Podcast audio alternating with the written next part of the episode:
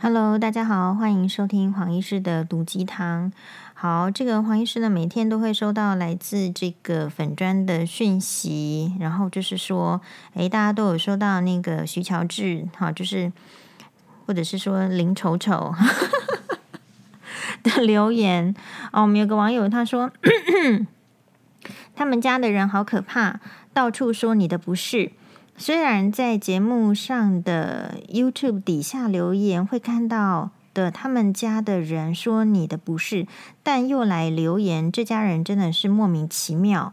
只是跟您说一声，他们都有在注意你的动态。有人留言给你，他们就去留给就是这个 FB 上面的朋友。呃，没关系啊，就算是这个全台湾的人都知道了，又怎么样？好，比如说我们都知道这个秦二世就是就是个什么，就是一个白痴，对不对？指鹿为马，全部的人都知道他是笨蛋。那你一直跟全部的人讲，那就也是没不会改变事实，或者是国王的新衣，对不对？你就是。没有穿衣服出来，然后以为自己有穿衣服，自己嗨，那一定要遇到那种非常童真的小孩子，跟他哈哈大笑说：“哎呀，你没有穿新衣。”可是呢，至少怎么样呢？这个国王的新衣里面的这个国王还是比徐乔治略胜一筹。就是人家至少小孩子跟他讲说哈哈的时候，他也知道要遮羞，要遮一下，终于承认自己是没有穿衣服的。可是有一些人的个性是这个拗直边缘到，就是没有办法承认自己的错误，只会一直坚持自己是对的。那没有关系啊，那你就在你的世界坚持你是对的哦。那基本上我们就是人鬼殊途嘛，不同的世界的人，你要叫我们怎么样沟通呢？我一直相信这个数学上的这个有一个道理，就是平行线，平行线会交叉在哪里呢？考大家一下，在无穷远。好，所以我们也没有觉得这个徐乔治就是说是一个呃困扰啦，或者是怎么样哈。但是他的困扰是说，我觉得可能我需要一直回网友就是提问的话，我觉得我之后会录一个 podcast，里面全部都是，然后只要有网友来这个丢我讯息的时候，我就呃复制贴上，这个就是我们的 routine。好，就是感谢大家的关心。那如果大家有看到的话，能够发自这个正义的支持，帮黄医师按检举，那么黄医师呢就会把功德回向给你。好，谢谢大家啊！我今天呢其实非常的这个开心，就是我跟诶刚好有一件事情要拜托我的这个呃前同事，然后我前同事呢就跟我讲说，哎呦宥嘉，我都有这个追你的这个。这个 podcast 都有在听诶，他说你应该直播一集这个呃怎么样打击酸民啊？我就说哦这样子好，非常尊敬的这个某某姐，我说我马上今天就来直播啊！我们这个医界呢最讲究这个医学伦理，然后呢，诶，出乎我意料的，所以其实大家都要给我意见，比较我我才能进步。出乎我意料的是，我们这位这个呃我自己的这个。之前的同事，然后也是很我尊敬的这个非常专业的人哦。诶，他告诉我说，你应该好在 Podcast 的找一个人来跟你吵架。好，所以我在这边发战帖了。好，徐乔治，你有种来跟我吵架。林美美，你就来，你就现身，对不对？好，我们就就来 Podcast 的吵一集，让大家看看我怎么对付酸民。嗯。言归正传，就是说，我们今天呢，诶，很感谢大家有这个帮忙收看新闻哇哇哇。黄医师呢，今天的声音呢有不一样吗？基本上，我今天在直播的时候，有我们大大学的同学哈，这个骨科陈医师，他有跟我讲说，诶，我的声音呢好像二十年不变。诶，他是要透露我们已经离开大学二十年了嘛？好，我我还这个。很白痴的，一直 开心的说：“哦，真的吗？声音二十年不变，因为大家要知道，声带也是会怎么样，会老的嘛。所以我觉得声音不会真正二十年不变啦，大概还是会差一点点。你听这个邓丽君的歌声，其实年轻的声音跟年纪再大一点的声音，还是会有一点点的差别。那这个呃，非常感谢我们这位这个陈同学哈。”那那我现在呢，其实是这个敷着面膜来跟大家讲讲这个 podcast。那我们今天要讲的这个第一则内容，就是说，我想那个酸敏的这个对付酸敏的办法，哈，一定会有一集，一定会有一集。那我实际上有时候就是说，会跟这个，就是刚刚讲过来，特别因为看到这个林美美的这个贴文啊，或者一直在说我怎么样哦，A B C D E 说到 Z 的这样子，然后觉得很就是看不过去。的网友，我也是再说一下，就说，老实说呢，其实黄医师不是一般的公众人物，我是这样自己看自己的。一般的公众人物其实是非常有偶包的，也就是说，他们都会想，他们讲的这句话会不会对他有什么伤害，或者是会对他的形象有伤害，或者是这句话能不能讲？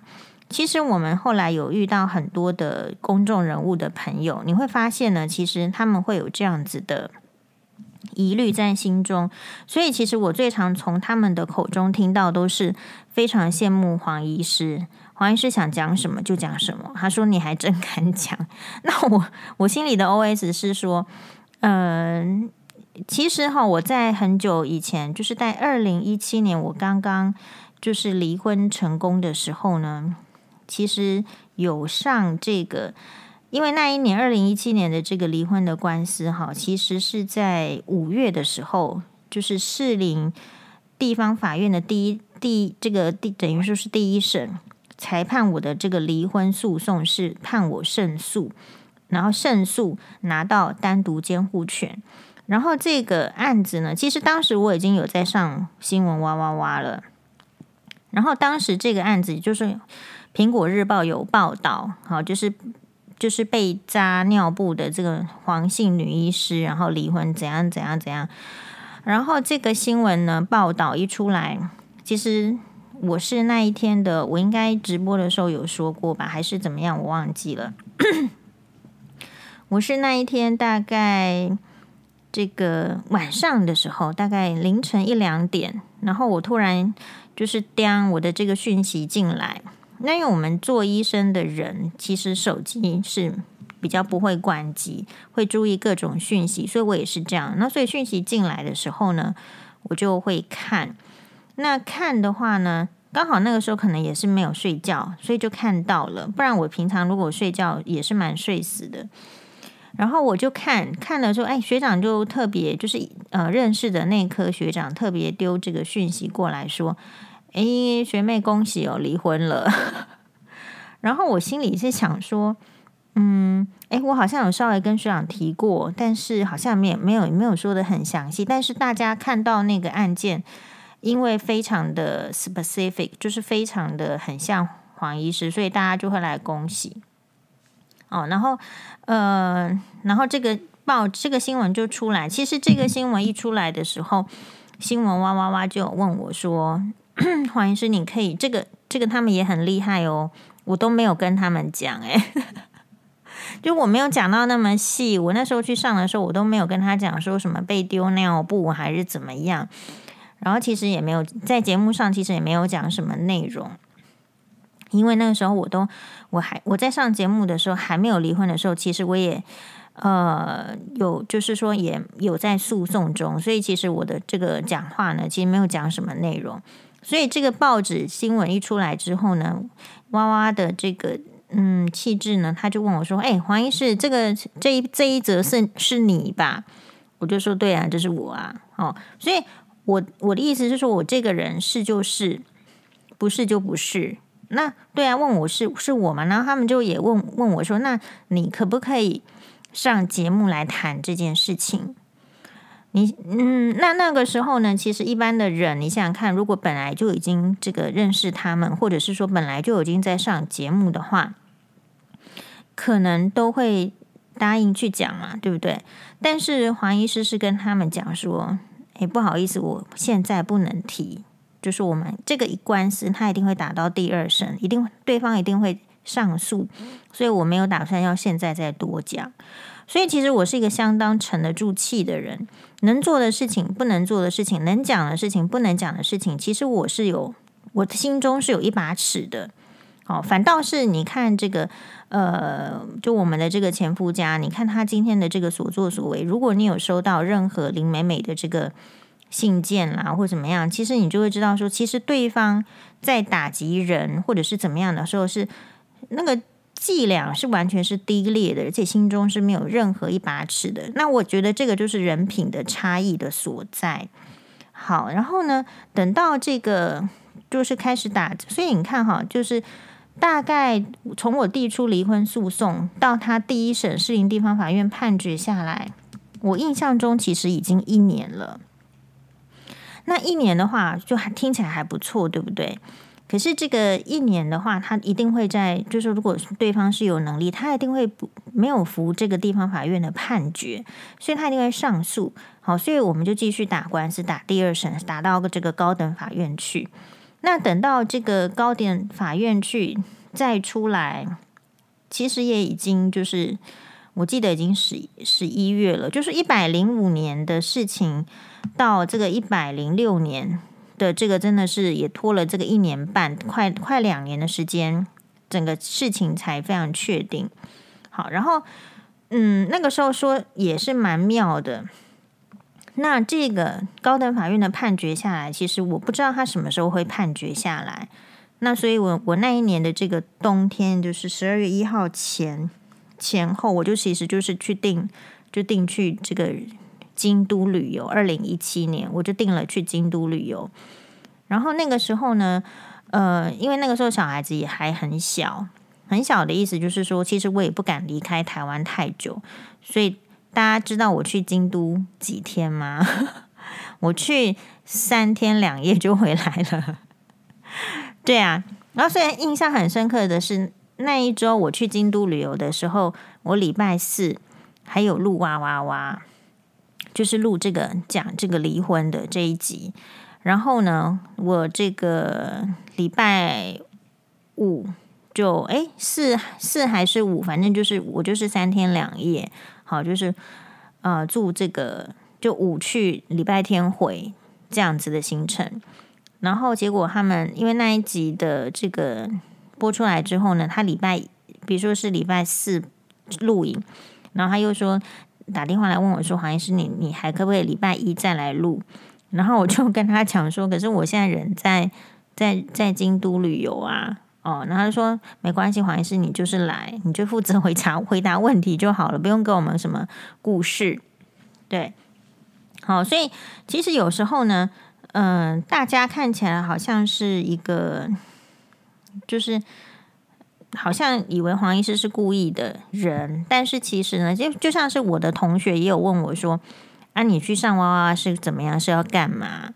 我就说我上哇哇哇也是非常的偶然，因为人家刚好需要一个讲白内障的眼科医师，然后呢就找我去，我就是我就去嘛。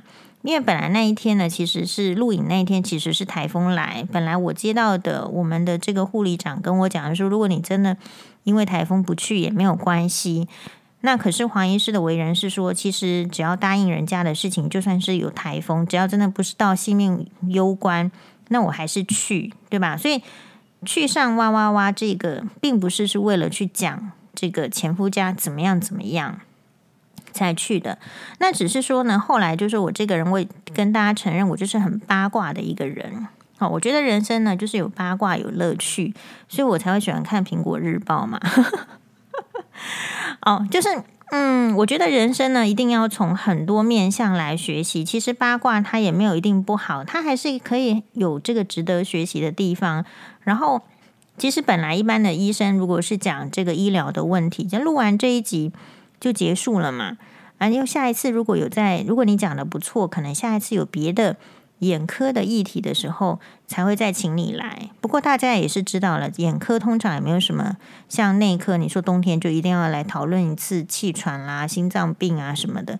眼科基本上很少有什么呃大新闻，或者是说什么定期要要要谈论的很少啦，除非很刻意去讨论。好，那。所以呢，其实本来也就是呃，录完这一次，那我也是抱持的，就是呃，好像粉丝的这个心情哦，然后去可以参加新闻哇哇哇，然后从大学时代就看这个节目，然后可以跟这个郑大哥一起，大家一起照张相，我们就觉得说啊，追星追成功了，就准备打道回府啊。只是说，诶，我去上厕所的时候，节目下来去上厕所的时候，诶，出来怎么遇到他们说他们要做这个婆媳问题？这个时候，其实我是跟他们是很不熟的，因为我是第一次去的来宾，非常的不熟。那我只是路过，然后我也只是 很八卦的样子说：“哈，你们要讲婆媳问题，我这边有很多。”然后呢，那个气质人很好，他就说：“哦，那黄医师，你你你你可以来吗？”那我就说：“我可以啊，因为我不知道他们的习惯跟规则嘛。我想说，我就是说可以，可是没想到他是真的约我去谈。”那这个时候又是重然诺，就我觉得，如果我答应别人的事情，我就一定会尽量的把它做到做好，这个是我的这个做人原则。然后我不要信口开河，对吧？所以呃，既然我说我可以去，人家也确实邀约了，也确实要谈婆媳问题了，那我就去。好，所以去的话呢，当然，就我如果没有婆媳问题，我就谈不出婆媳问题的精髓。对吧？所以其实我们今天为什么可以去谈婆媳问题，而且可以让这个婆媳问题呢得到大家的关注，是因为，因为我们就真的有婆媳问题呀，我们这个不是捏造的。好，只是说我觉得大家看这个，比如说你你可能追踪黄医师的粉专，或是你听，或者是怎么样，你可能看到徐乔治，其实你这个你你这个好，或者是年轻的女生。你没有结婚的，你看到黄医师的例子，你就要能够知道所谓的婚姻是什么。婚姻就是说，你如果遇到很糟糕的、没有品的，就是很传统的人家的话，你进去，你说 A，你只是说要说 A 而已。他说这些世这个世界根本没有英文。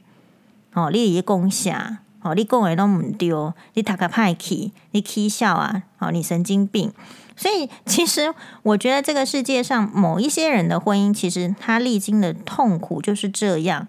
那今天我会引起大家的注意，是大家会没想到，所谓一个呃社会认为所谓的比较高知识，甚至是一个收入族群是比较中上的一个女医师，她竟然受到的待遇也跟这个其他的阶层是一模一样的。哦，所以嗯，就像是我们今天可以来讨论一下。就是我在这个我们的粉砖，如果大家有看到的话，有一则是非常有趣，就是有一个女生她来提问，然后她是去爆料公社吗？哦，她是说，诶，她呢要准备结婚，然后呢，可是正在因为你结婚就是有在谈这个聘金或是嫁妆，总之就是谈了。那新娘的妈妈就是想要收三十六万元的聘金。好，然后而且他自己就主张说，反正这个聘金哈，我收的就是理直气壮。为什么？他有理由的哦，是因为想要支付月子中心啊、小孩子等等的开销。不过准新郎却认为，婆婆开出这种价格，就是像在卖女儿。好，双方因此就起了争执，吵得不可开交。好，这个时候其实我觉得一句话就打趴这个这个新这个新郎嘛。哦，不然我给你嫁妆啊，好，那你卖给我啊，就这样子，对不对？所以，我们今天呢，那一则的这个讨论有非常多。然后我看到有一下下面有一个这个男生的这个留言，男生会照这就是有什么样的想法呢？哦，我们有一个这个李先生的这个留言，他是这样子说的，他说啊。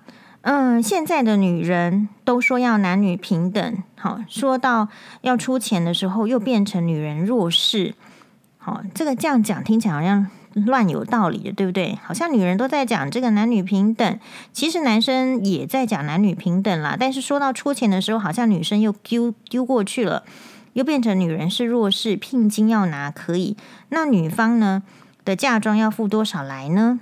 然后，他本来只服到这，回到这样子，黄医师就呛他了哈。黄医师说：“请问你要拿多少嫁妆呢？虽然说我没有要嫁你，但是我再来试着回答这个问题。”所以黄医师纵然诺了，今天就在 Podcast 来回答。好，那这个李先生呢，他又很好，他就下面就继续写的很多，我念给大家听。他说：“哈，台湾的女人被说死要钱，不是没有原因的。”要男人怎样怎样，女人婚后又怎样可以做到多少？嗯、洗衣、煮饭、带小孩、侍奉公婆，几个做得到？好，洗衣勉勉强会，煮饭我看连炒饭都不会，带小孩嫌累都给父母带。好，这个婚后呢，绝对不跟公婆住，假日就往娘家跑，还说什么嫁过来就怎么样，节日要他们回家过，就结果就说要回娘家过。不要跟我说这是男的问题，男的如果说要回家，后续大家都知道，要求男人钱，要不要先想到自己能做到多少？还有，不要跟我说没有这样的，我看到太多这样例子了。好，我在这边郑重的告诉李先生，你一定是娶不到老婆，或者是你已经离婚了，就这样。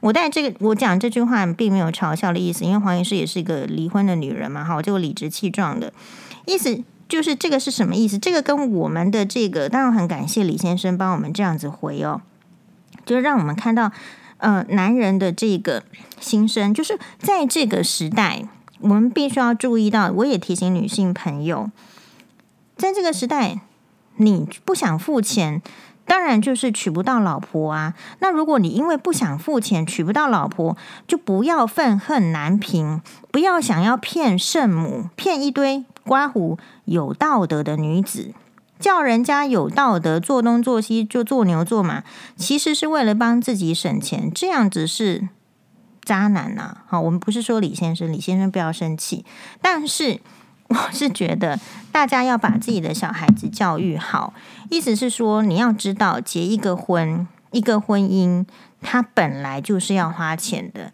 你今天如果要叫你的老婆煮饭、煮洗衣服，扫地、打扫家里、侍奉公婆，其实这些事情，如果你的太太觉得很累不做，而你坚持要做的时候，诶，你又自己不做的时候，请问这一些如果外包出去要多少钱？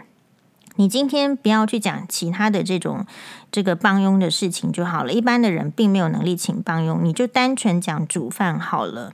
如果你不会煮饭，你的太太也不想帮你煮饭的话，你一天吃外面三餐，一个便当，黄医师比较省钱，就算你六十块钱就好了。好，对不起，台北是六十块钱有时候也蛮难买便当的，一天就要一百八十块钱，一个月呢，其实你光吃，而且是一个便当，一个人就要五千四。你一家如果有四口的话，其实。是不是就已经快要伙食费就要快一万多，快两万了？那你如果是一个月赚薪水，好像黄医师好像声音越来越大声，对不对？大家声音自动关小。你如果一个月只有赚三万五，你怎么样去开销负担？全部吃外面，然后是花掉两万块的很，而且是很紧绷的，其他都不要吃，才算一个便当六十块三餐，这样子的伙食费呢？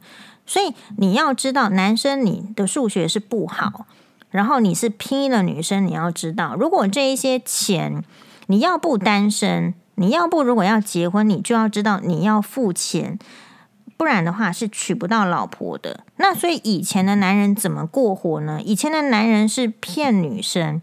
要不用爱情骗他，要不然用社会道德骗他，告诉说以前的女生都吃苦耐劳，都好会煮饭哦，都好会做家事哦，都好会怎么样怎么样。可是其实女生喜欢煮饭吗？No，喜欢做蛋糕吗？也许。喜欢扫地、喜欢打扫吗？非常少。喜欢跟公婆同住吗？我看是趋近于 这个非常小的数字，我不敢说没有。好，所以他主要是要用一些就是假道德、假圣母，就是如果有做这些的话，社会是不是就给他说哦，你是好女人，给你拍拍手，然后这样子的话，男人就可以把他赚的钱存到他自己的荷包里，不要出钱嘛。哦，然后呢，等到这个女人如果不乖的时候，她身上没有钱，也离不了婚，继续要在你家做做奴奴隶，或者是说，她今天如果要离婚的话。诶，我这里面的钱要分一半给他，我都还不愿意。男生是这样，所以其实，在婚姻中，男生就是占了便宜的一种就是状况。可是呢，显然的，很多的台男，哈、哦，不好意思哦，台男，不然中国男也可以啦。黄医师也不怕骂中国男啦，反正这也不是骂，只是把这个事实呢告诉你们说，其实已经占太多的便宜，而你不要以为占了人家的便宜，还可以洗脑那些呆女人说。其实你是赚到，因为你要结婚，所以在以前的话，为什么这个社会，为什么这样男人生存得下去？是以前的社会给女生很大的压力。如果你不结婚，就是你不正常。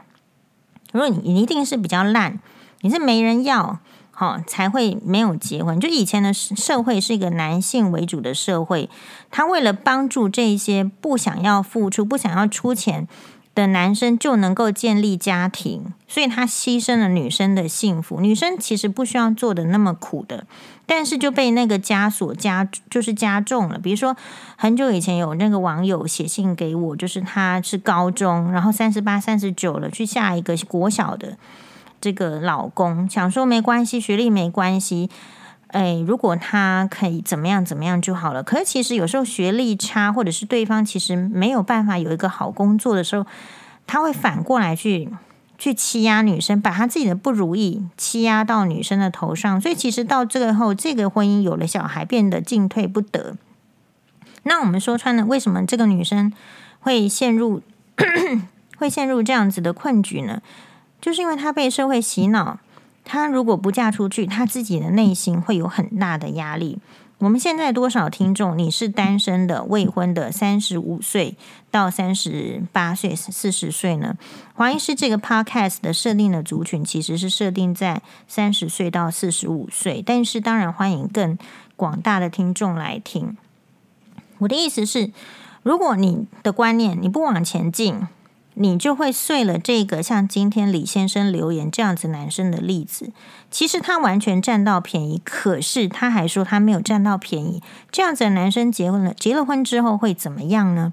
结了婚之后会嫌弃你做的不够，所以才会有婆媳问题，才会有说。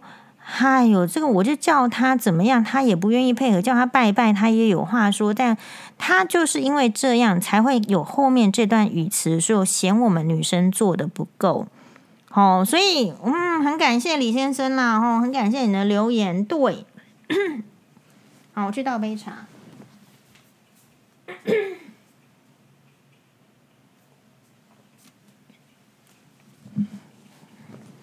所以综合起来，就是说。我们没有要在这个社会上教育更多的你的女儿，或者是你现在，我们不需要太多的圣母，因为这些男人不值得。我觉得一个男人他是要有肩膀的，你不要怕出钱，你怕出钱，你不要结婚，不要交女朋友，你钱通通留着自己用，也没有人会说你不好。其实男生也要有这样子的 guts。可是我们的这个社会，也许也会觉得说，男人如果你娶不到老婆，也就是没有用，长得太丑，还是精子不够，还是怎么样怎么样，很多问题。所以其实如果男生跟女生都把一定要结婚的这样子的枷锁去抛开，而去真正的正视自己的需求。比如说，你一定是有多少能力而能够做出多少需求。我今天就是这么穷，我当然不能做法拉利，不能买法拉利，这个是很正常的事情。可是为什么摆到健康上面，摆到婚姻上面的时候，一无所有的我们可以什么都要呢？好，男生你不可以这样。同样的，我们女生当然也没也没有这样，只是说我观察，就是从女生开始的这个时代哦，因为。一直都是压抑，所以我们就是一无所有而不敢 要求的情形，其实是还就是还比较明显。那男生是常常是一无所有，可是他什么都要，这是我看到这个男生的问题。那当然，如果这一群男生他自己不检讨，其实我觉得这还是也不会有什么大问题。就是物竞天择这一类的男生肯定是会被女生淘汰掉的，因为为什么？我们看到时代在改变，女生在进步啊！我这女生如果说没有说很有能力，我结婚是是只是要找一个人可以跟我这个，难道是真的是白首到老吗？其实不是白首到老啊，通常这个女生的这个平均寿命比男生来得长嘛，所以其实并不会说有什么你找一个老公，然后就跟你白头到老的，除非你这个人女生寿命是不够的，哦。所以其实大家就是不喜欢黄医师讲的话，就是 黄医师讲话就这么直啊！谁能跟你，谁敢跟你讲说你就是能力不够呢？你能力不够，得自己想办法，自己去努力呀！不是来怪女生不工作、不给钱，好，不然的话就是好啊。那你你你你你是不是愿意学以前的古代的女生？难道这个历史反过来走嘛？对不对？那我就给你嫁妆啊，你就嫁你就嫁过来啊，好不好？你就嫁过来，然后呢，你就在我家煮饭、洗衣服，然后侍奉我这个女生的爸妈。然后呢，这个生小孩这么难的事情呢，就你就是天生没办法了，我们也无语了。那就生出来，你就好好带他，然后带他去上小学。然后你因为要弄这个小孩子哦，你你工作得要辞掉哦，不管你是好的工作还是坏的工作，是吧？如果男生继续抱持这样的思想，其实你只要反过来逻辑思考一下的时候，你就会知道，其实。这个就是不通，因此我们不是要去反台南，或者是说，呃，台湾的男生或者是中国的男生都不不反的，不反对，而是说，其实男生女生的智商啦、基因本来就是有一些是互补的，你应该要一起的想出说，我们怎么样两性在这个这样子的一个，我觉得是艰困的时代，艰困的时代里面，怎么样能够适应生物的需求？生物的需求就是人。年纪到了，青春期了，就发情了，好不好？就是荷尔蒙就高涨了，就想要结婚生小孩了，这个太正常了。可是时代非常的时不我与，这是一个艰困的时代。艰困的时代是我们会看到，接下来是一定是经济景气的退缩。你看疫情都搞成这样，勉强台湾这个 GDP 好像还 OK，对吧？但是全球如果经济衰退，台湾也不可能好到哪里去了，也不用太高兴的太早嘛，是不是？所以接下来对我们的这个年轻的世代，正要面临这个结婚的，事实上就是处在一个压力。那所以我还是那句老话嘛，你没有钱就不要结婚，做自己有能力做的事情，然后好好的让自己开心，好不好？好哟，谢谢大家的收听，拜拜。